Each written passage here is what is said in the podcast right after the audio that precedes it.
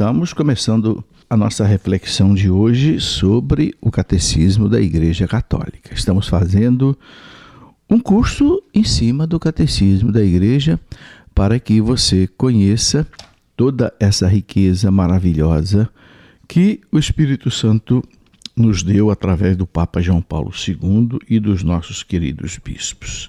Bem, no nosso encontro anterior, nós falávamos da revelação de Deus que acontece através da Sagrada Escritura, da Sagrada Tradição da Igreja e que é interpretada pelo magistério da Igreja. O magistério da Igreja, o Papa e os bispos interpretam a Sagrada Escritura e a tradição apostólica. A tradição apostólica é tudo aquilo que a Igreja aprendeu com os apóstolos e que não foi escrito na Bíblia. Portanto, o Concílio Vaticano II, através do documento Dei Verbum, que é a revelação de Deus, diz que nem tudo aquilo que a igreja sabe, ela aprendeu com a Bíblia, porque tem muita coisa que ela aprendeu com a tradição da igreja. Por exemplo, você sabe que o nosso credo não está na Bíblia do jeito que nós rezamos o credo. Não está na Bíblia que os sacramentos são sete, não é? Por que, que a igreja batiza crianças? Porque aprendeu com os apóstolos. Santo Irineu, lá no século II, dizia que a igreja aprendeu com os apóstolos a batizar as crianças. Então, muitas coisas que a igreja faz, vive, é porque ela aprendeu com a sucessão apostólica.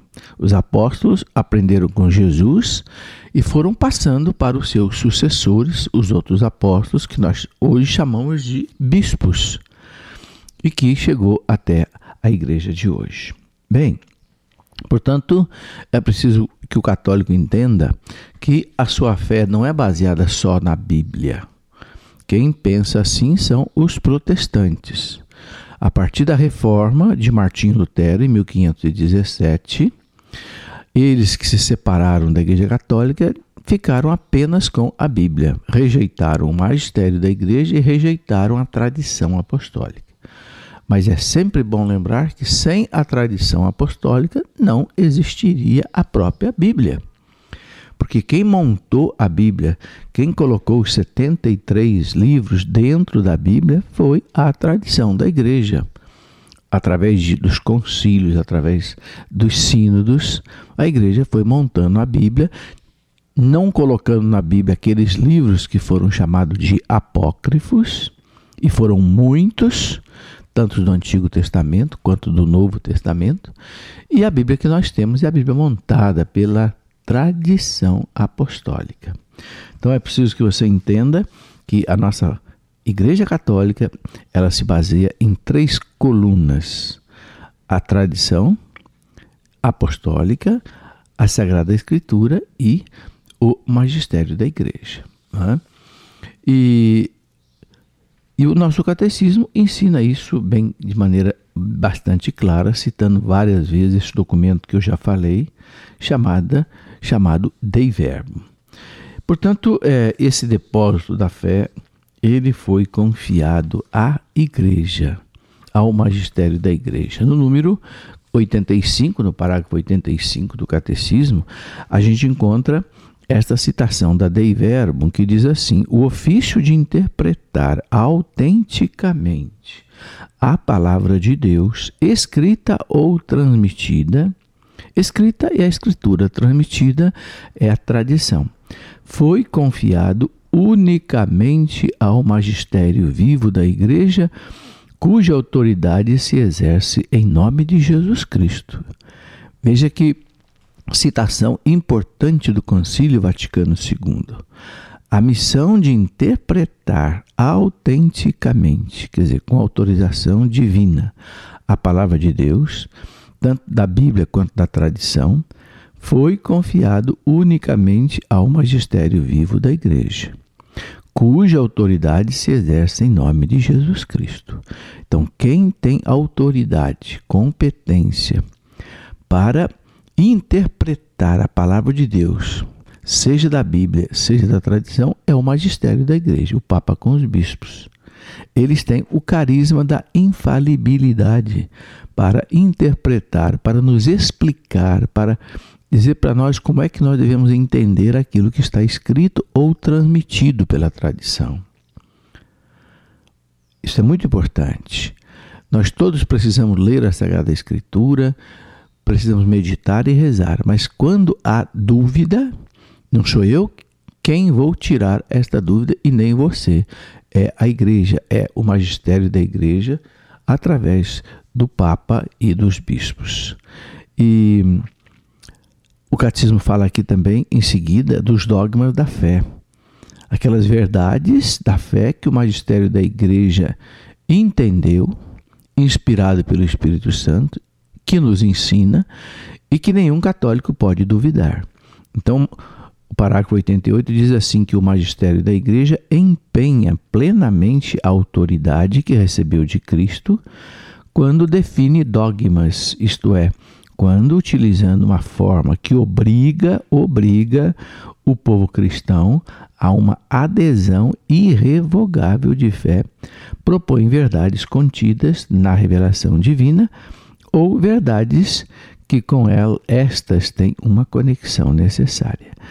Então, o catecismo explica que os dogmas são verdades de fé irrevogáveis, quer dizer, que não mudam não podem ser canceladas, que o magistério da igreja nos propõe para crer e que todo católico é obrigado a crer. Por exemplo, os doze dogmas do creio, o creio são doze dogmas, creio em Deus Pai Todo-Poderoso, Criador do céu e da terra, creio em Jesus Cristo, creio no Espírito Santo, creio na Santa Igreja, não é? Todos os dogmas da fé. E outros dogmas, o dogma da Santíssima Trindade, o dogma da infalibilidade do Papa quando ensina uma verdade de fé, quando ensina, quando proclama um dogma, o dogma da Assunção de Nossa Senhora ao céu de corpo e de alma, o dogma da Imaculada Conceição de Nossa Senhora. E muitas outras coisas que a igreja nos ensina. Na verdade, tudo o que a igreja nos ensina, que está no catecismo da Igreja Católica, nós podemos dizer que é verdade de fé ensinada pelo magistério, ou seja, dogmas que nós temos que acreditar, como por exemplo a existência dos anjos, como por exemplo a existência do demônio, anjos bons que se rebelaram contra Deus, a existência do purgatório, a realidade do purgatório, a realidade do céu, a realidade do inferno, a realidade do juízo final, do juízo particular, a realidade da segunda vinda de Cristo, todos são verdades de fé, dogmas que o magistério da igreja nos ensina. Este o catecismo deixa aqui bastante claro para nós. E ensina também que é, essas verdades a igreja vai compreendendo cada vez mais na medida que ela vai ficando vai caminhando na história humana. O parágrafo 95 do Catecismo diz que fica, portanto, claro que, segundo o sapientíssimo plano divino, a sagrada tradição, a sagrada escritura e o magistério da igreja estão de tal modo entrelaçados e unidos que um não tem consistência sem os outros e que juntos, cada qual a seu modo, sob a ação do mesmo Espírito Santo, contribui eficazmente para a salvação das almas. Aqui está um resumo de tudo. Né? Essa citação é uma citação daquele documento da igreja que eu já falei aqui várias vezes, Dei Verbo, número 10, no parágrafo 3, que diz então isto. Né? Fica, portanto, claro que, segundo o sapientíssimo plano divino, a sagrada tradição, a sagrada escritura e o sagrado magistério da igreja estão de tal modo entrelaçados e unidos que um não tem consistência sem os outros. Isso quer dizer que se você desprezar a Bíblia, você derruba também a tradição e a sagrada escritura. Se você despreza a, a, a, a, tradição, você derruba a Bíblia e derruba o magistério da igreja. Se você despreza o magistério da igreja, você derruba a tradição e derruba a Bíblia. É como uma mesa de três pernas. Se você tirar uma perna, cai a mesa. Assim, a igreja, a igreja é apoiada nessas três pernas, vamos assim dizer, a tradição apostólica, a Sagrada Escritura e o magistério da igreja. Eu penso que você pode entender muito bem né, o que nós colocamos aí. Bem, depois é, o catecismo passa a falar da revelação feita pela Sagrada Escritura, né, aquilo que foi escrito. Então, muitos homens inspirados pelo Espírito Santo, né, os chamados agiógrafos, agiógrafo é aquele que escreveu algum livro da Bíblia. Foram pessoas que o Espírito Santo iluminou a sua inteligência para que eles explicassem para nós a Sagrada Escritura. Mas é muito importante a gente entender que o autor da Sagrada Escritura é o próprio Deus, é o próprio Espírito Santo. Mas ele é, inspirou a inteligência, iluminou a inteligência desses homens, mas eles escreveram do jeito que eles sabiam escrever, com a cultura que eles tinham, com o gênero literário que eles tinham.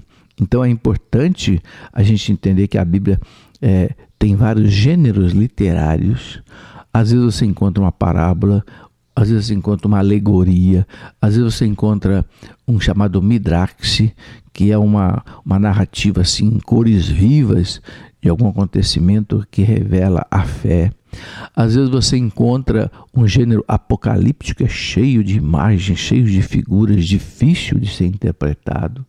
Enfim, nós precisamos entender que a Bíblia ela tem duas faces. Ela tem uma face divina e ela tem uma face humana. Para entender a revelação divina, a gente precisa entender, compreender a, a parte humana, ou seja, quem é aquele homem que escreveu, como é que ele escrevia, o que significam as palavras que ele usava naquele tempo. É por isso, meus irmãos, que a igreja estuda profundamente a Sagrada Escritura. Nós temos os teólogos que estudam a doutrina, os exegetas, que são os especialistas em interpretar a Sagrada Escritura. Para isso, eles estudam as línguas antigas, porque a Bíblia foi escrita no hebraico e no grego, então eles debruçam-se sobre o grego, sobre o hebraico daquele tempo para entender o que cada palavra significava. Não é fácil. E também a ciência socorre a igreja para compreender a Bíblia.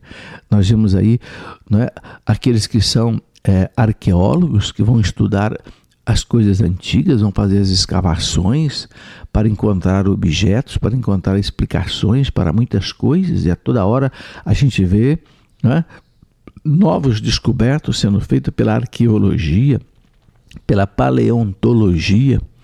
Qual é a diferença entre a paleontologia e a arqueologia? A arqueologia ela busca a, a, aqueles elementos que não têm vida, por exemplo, cerâmicas, coisas enterradas, placas. A paleontologia busca é, aquelas coisas vivas que morreram e foram sepultadas, por exemplo, cadáveres, ossos, animais. Para quê? Para poder entender o nosso passado saber uma determinada palavra da Bíblia o que significava lá atrás. Por isso, não é fácil a gente interpretar a Bíblia quando a gente tem dúvida. Por isso que a igreja diz que quem tem que fazer essa interpretação é o sagrado magistério da igreja que estuda muito, que ouve os apóstolos, que ouve os exegetas, ouve os arqueólogos, ouve os linguistas, ouve os cientistas para poder então trazer a nós a interpretação correta é, de tudo isso daqui. E nós dizíamos aqui da importância de nós podermos é, compreender qual era a intenção daquele que escreveu, iluminado pelo Espírito Santo. Diz aqui o nosso catecismo que para descobrir, é o parágrafo 110, se você está seguindo com o texto na mão para descobrir a intenção dos autores sagrados, aqui levar em conta as condições da época e da cultura deles, os gêneros literários. em uso naquele tempo, os modos então correntes de sentir, falar e narrar. Pois a verdade é apresentada e expressa de maneiras diferentes nos textos que são de vários modos históricos, ou proféticos, ou poéticos, ou nos demais gêneros literários de expressão. Na verdade, o catecismo aqui está citando a Dei Verbum do Concílio Vaticano II, no parágrafo 12.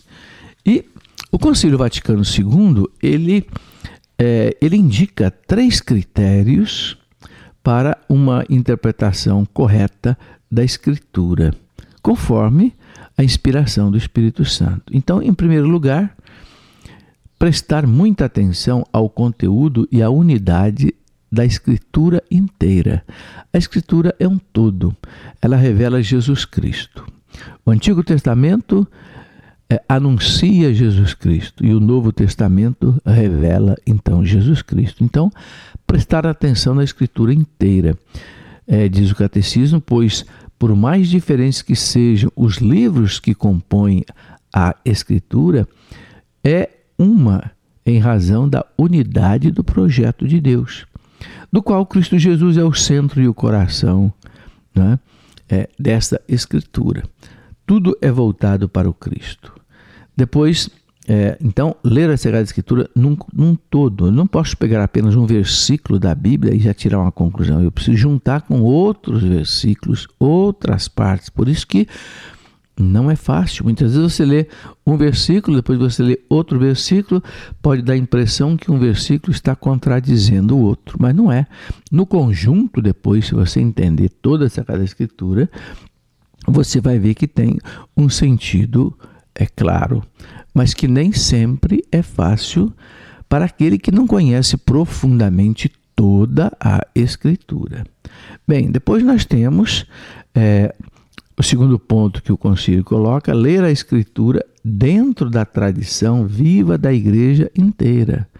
Veja, ler a Escritura dentro da tradição viva da Igreja inteira conforme um, um provérbio dos padres antigos, diz o catecismo, né? a Sagrada Escritura está escrita mais no coração da igreja do que no papel. Né? A Escritura está mais no coração da igreja do que no papel. Então é preciso conhecer esse coração da igreja, essa tradição da igreja, que foi quem montou a Bíblia, como eu já expliquei. Ele diz que, com efeito, a igreja leva em sua tradição a memória viva da palavra de Deus e é o Espírito Santo que lhe dá a interpretação espiritual da Escritura, segundo o sentido espiritual que o Espírito dá à igreja. Então, o Espírito Santo revela à igreja o sentido da Escritura, por isso a tradição da igreja, desde os apóstolos, dos santos padres, dos santos doutores, dos santos pontífices, dos santos mártires, dos santos confessores, é? dos santos monges é, e, e, e, do deserto, todos eles, é, a todos eles o Espírito Santo falou. E eles trazem tudo isso que nós chamamos de tradição da igreja que traz para nós a interpretação correta da Sagrada Escritura. Depois, o terceiro critério que o concílio nos apresenta é estar atento à analogia da fé. O que, que é essa analogia da fé? Por analogia da fé, nós entendemos esta coesão, essa unidade das verdades da fé entre si e no projeto total da revelação de Deus. Quer dizer, nessa, nesse projeto de revelação, as verdades da fé, elas, elas têm uma união. Uma não pode contradizer a outra. Então, ler a Escritura de acordo com essa analogia da fé. Então, são três critérios que recomendo o Concílio Vaticano II. Primeiro, prestar muita atenção ao conteúdo e à unidade da Escritura inteira. Segundo, ler a Escritura dentro da tradição viva da Igreja. Terceiro, estar atento à analogia da fé. Isso aí você vê nos parágrafos 112, 113 e 114 do nosso catecismo. E depois o catecismo fala dos sentidos da escritura. É? Ali falou de como interpretar a Escritura, aqui ele fala dos sentidos. E diz que existem três sentidos, ou melhor, dois sentidos, onde um deles é desdobrado em outro. Há o sentido literal e o sentido espiritual. O sentido literal é aquilo que está escrito, literalmente. Então, a primeira interpretação nós devemos fazer em cima daquilo que está escrito. Né? Por exemplo, Jesus diz: Isto é o meu corpo que é dado por vós. Então, aí não tem dúvida, ele estava com a Eucaristia na mão. Né? Então aí a interpretação é fácil. Mas há um, também um sentido espiritual que o catecismo desdobra em três. Ele fala em sentido alegórico, moral e anagógico. O sentido alegórico é muitas vezes uma alegoria que é usada, uma, uma, uma representação, por exemplo, o povo de Deus que atravessa o Mar Vermelho Aquilo significa para nós a libertação da Páscoa. A arca de Noé significa para nós a igreja que salva do dilúvio do pecado. É? Depois há um sentido moral. Os, os acontecimentos da Escritura eles nos ensinam como é que nós devemos agir. Há um sentido moral e um sentido chamado também de anagógico. Esse sentido anagógico é para onde a Bíblia nos envia, ou seja, para Deus, para a vida eterna, para uma vida depois desta, é o chamado sentido anagógico. Então, concluindo tudo, o catecismo diz assim: a letra ensina o que aconteceu. É a interpretação literal. A letra ensina o que aconteceu. A alegoria, o que a gente deve crer, é o sentido alegórico, né? A moral, como a gente deve viver. E depois, a anagogia, para onde eu devo caminhar. Eu devo caminhar para Deus, para a vida eterna em Deus. Então está aí é o parágrafo 119 do Catecismo, né? também o parágrafo 118, que nos ensinam a interpretar, inter, interpretar a Bíblia conforme né, a igreja nos orienta. Isso é muito importante, meus irmãos. Todos nós precisamos ler a Bíblia, estudar a Bíblia, mas nós temos que tomar o cuidado para seguir aquilo que a igreja nos ensina.